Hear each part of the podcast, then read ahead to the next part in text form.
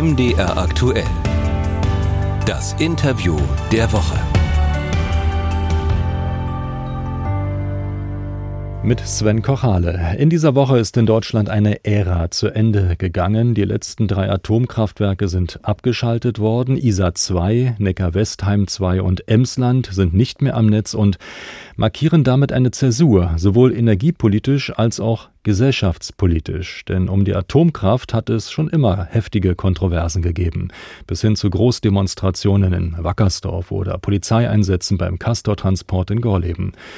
Doch war es das jetzt wirklich mit der Kernenergie in Deutschland und wie wirkt die Anti-Atomkraftbewegung nach? Darüber reden wir mit dem Umwelt- und Technikhistoriker mit Joachim Radgau. Sein Buch Aufstieg und Krise der deutschen Atomwirtschaft gilt als Standardwerk der deutschen Nukleargeschichte. Ich grüße Sie. Ja, ich grüße Sie auch, Herr Kocherle. Glauben Sie, dass ähm, die Deutschen jetzt wirklich mit der Atomkraft abschließen werden? Ach, wissen Sie, ich musste Ende 2015 war das wurde öfters nach äh, Russland zu Vorträgen eingeladen, aber jetzt nicht mehr. Unter anderem war ich noch nach Krasnojarsk in Sibirien. Erst daher fuhr ich, dass in nächster Nähe von Krasnojarsk das russisch-sowjetische nukleare Endlager ist und dass da unauffällig auch äh, deutsche Atommüll äh, hintransportiert wird. Ich meine, ich habe immer wieder festgestellt, es ist schon schwer genug, auf weniger Jahrzehnte hinaus effektiv zu planen. Aber es geht ja, ja um Tausende. Nicht? Ich meine schon, das ist ein grundsätzliches Argument äh, gegen die Kernenergie. Dieses Endlagerproblem, was von Anfang an bekannt war, das ist im Prinzip unlösbar. Hm. Eine Kommission kümmert sich gerade um diese Endlagersuche. Immer wieder tauchen aber Namen auf, auch mögliche Standorte. Morsleben zum Beispiel in Sachsen-Anhalt, nicht weit weg von Gorleben im benachbarten ja. äh, Niedersachsen. Da sind wir dann zum Beispiel auch in der DDR, denn Morsleben ist von der DDR als ähm, Endlager ähm, gewisserweise ja, genutzt worden. Aber ich meine, meine, auch, auch Gorleben liegt da in einem Zipfel der alten Bundesrepublik, der in die DDR reinragte.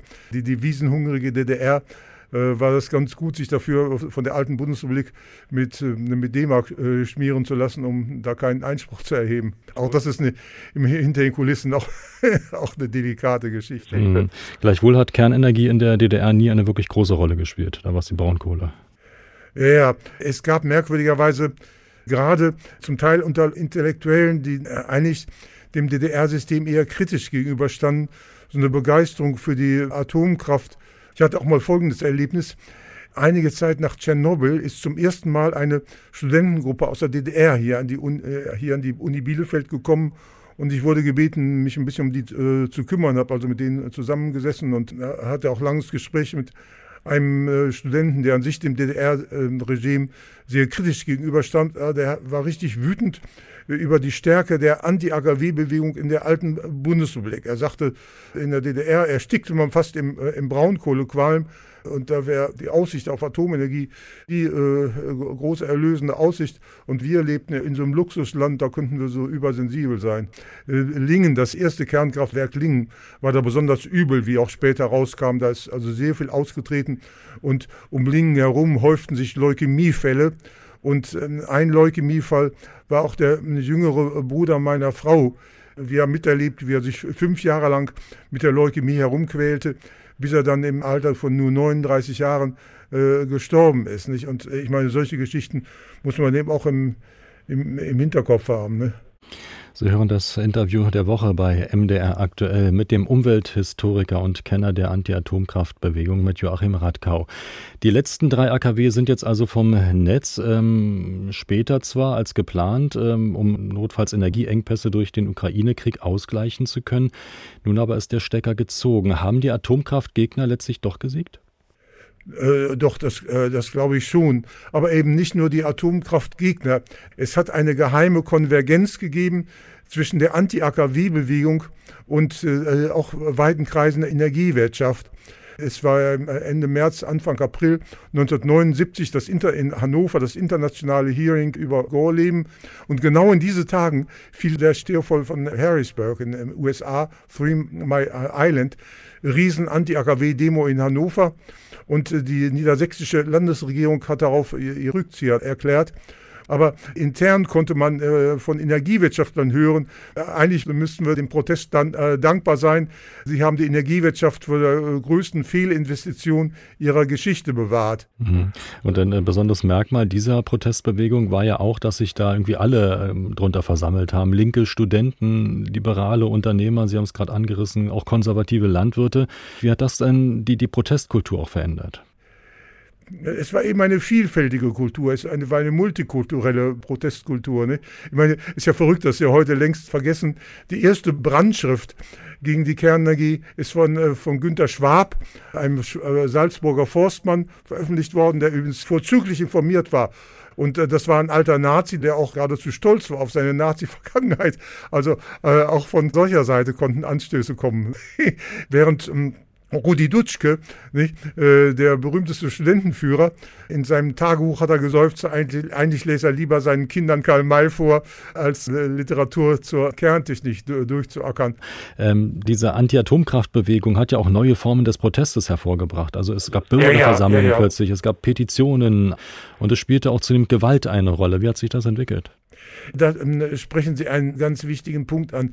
Äh, die Medien, äh, die sensationshungrigen Medien haben sich immer auf die gewaltsamen Zusammenstöße mit der Polizei fixiert, die Schlacht um Brockdorf und so.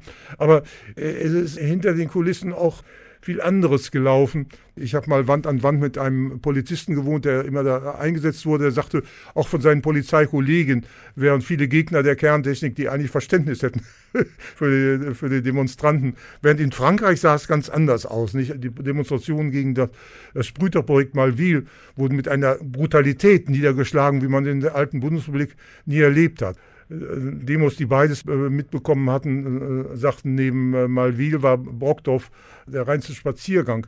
Aber es gab eben auch viel gute Diskussionen. Nicht? Es gab dann unter Leitung von Reinhard Überhorst die Bundestags-Enquete-Kommission zukünftige Kernenergiepolitik, wo Anhänger und Kritiker der Kerntechnik miteinander diskutierten. Der in Anschluss gegeben hat Hartmut Gründler, ein äh, Tübinger Lehrer, war eine ganz äh, tragische Gestalt der war wohl der pessimistisch. Er hat sich vor dem Tor der Hamburger Petrikirche selbst verbrannt.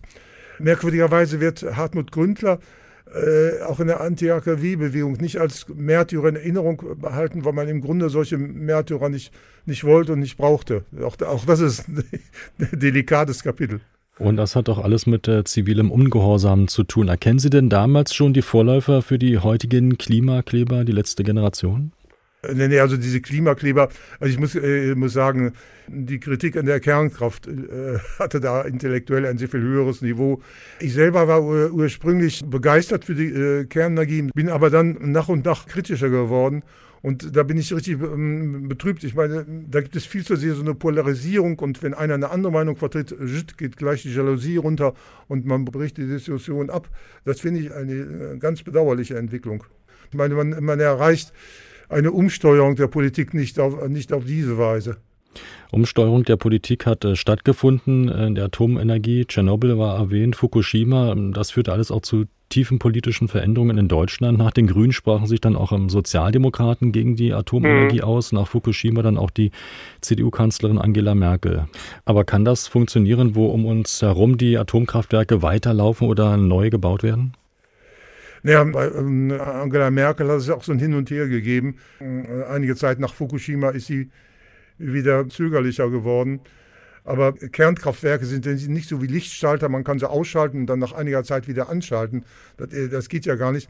Wenn man genauer, äh, wenn man kritisch hinguckt, erstens, Frankreich ist ja die stärkste Atommacht der, der Welt, aber wenn man kritisch hinguckt, befinden sich äh, viele französische Kernkraftwerke in einem äh, ziemlich erbärmlichen Zustand.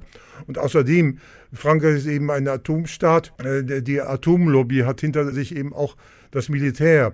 Und den äh, stärksten Rückhalt hat die Kernenergie eben bei Atommächten oder auch bei möchtegern Atommächten, wo äh, militärische Interessen hineinspielen. Der Ehrgeiz, zumindest die Option, äh, atomarer Waffen offen zu halten, der, der spielt hinter den Kulissen, glaube ich, eine größere Rolle. Mit welchem Gefühl gehen Sie jetzt heraus aus dieser Ära der Atomkraft in Deutschland? Zuversichtlich. Äh, schon seit Jahren ist die Solarenergie mir eine Leidenschaft. Das ist genauso eine spannende Geschichte äh, wie die Atomgeschichte. Aber die Solarenergie hat doch seit geraumer Zeit einen äh, gewaltigen Aufschwung erlebt. In den 80er Jahren war sie noch astronomisch teuer. Sie kam ja aus der Raumfahrt zur Erde hernieder. Aber äh, inzwischen äh, einen ganz großen Preissturz.